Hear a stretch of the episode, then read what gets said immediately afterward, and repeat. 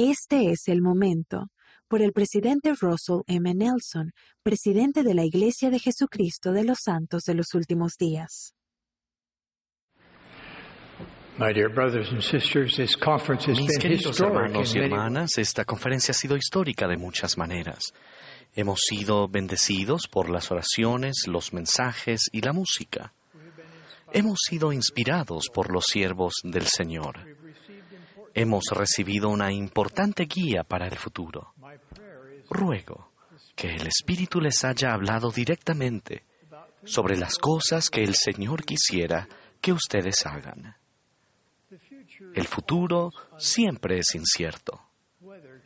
El clima cambia, los ciclos económicos son impredecibles, los desastres naturales, las guerras, los accidentes y las enfermedades pueden cambiar la vida rápidamente.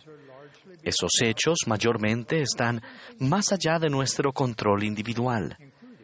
Pero hay cosas que sí podemos controlar, entre otras, cómo empleamos nuestro tiempo cada día. Me gusta este poema de Henry Van Dyke, que se encuentra inscrito en un reloj de sol del Colegio Universitario Wells en Nueva York. Dice así, en el reloj, la sombra de la vara, el futuro del pasado separa. Delante duerme la hora por nacer. En la oscuridad, más allá de tu poder. Detrás de la línea que no regresa, la hora que se esfumó ya no es tuya. En tus manos solo hay una hora donde la sombra está el ahora. Sí debemos, sí, debemos aprender del pasado y sí, debemos prepararnos para el futuro, pero solo ahora podemos hacerlo. Ahora es el momento en el que podemos aprender. Ahora es el momento en el que podemos arrepentirnos.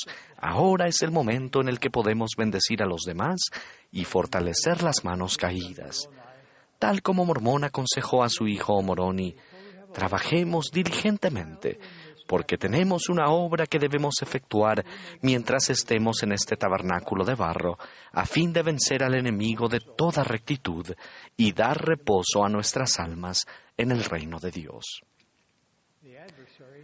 El adversario nunca duerme y siempre habrá oposición a la verdad repito mi exhortación de esta mañana, de que hagan aquellas cosas que aumenten su ímpetu espiritual positivo, para que sigan avanzando, como mencionó el Elder Uchtdorf, por entre los problemas y las oportunidades que puedan venir. El ímpetu espiritual positivo aumenta a medida que adoramos en el templo y crecemos en nuestra comprensión de la amplitud y profundidad de las bendiciones que allí recibimos. Les ruego que contrarresten las cosas mundanas, centrándose en las bendiciones eternas del templo. Su tiempo allí les brindará bendiciones para la eternidad.